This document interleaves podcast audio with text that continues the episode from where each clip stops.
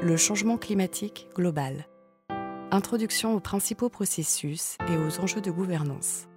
Pascal Marty, professeur en géographie de l'environnement à l'ENS de Lyon. Merci pour cette invitation.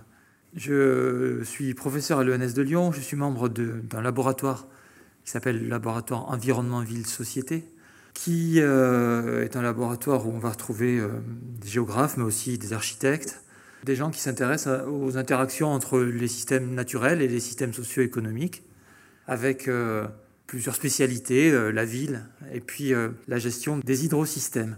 Je vais vous parler à partir de la perspective de quelqu'un qui a fait des travaux à la charnière entre l'écologie et la géographie.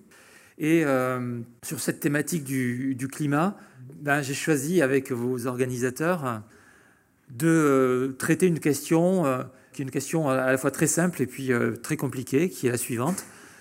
Alors qu'on sait à peu près ce que sont les grands enjeux en termes de processus, il est toujours très difficile de mettre en œuvre des actions qui aboutissent à des effets sur ce que sont aujourd'hui les principaux leviers d'action, c'est-à-dire les émissions de carbone, pour résumer. Et donc je vais, à partir d'un certain nombre de travaux, introduire ces questions pour qu'ensuite on ait la possibilité euh, d'en discuter.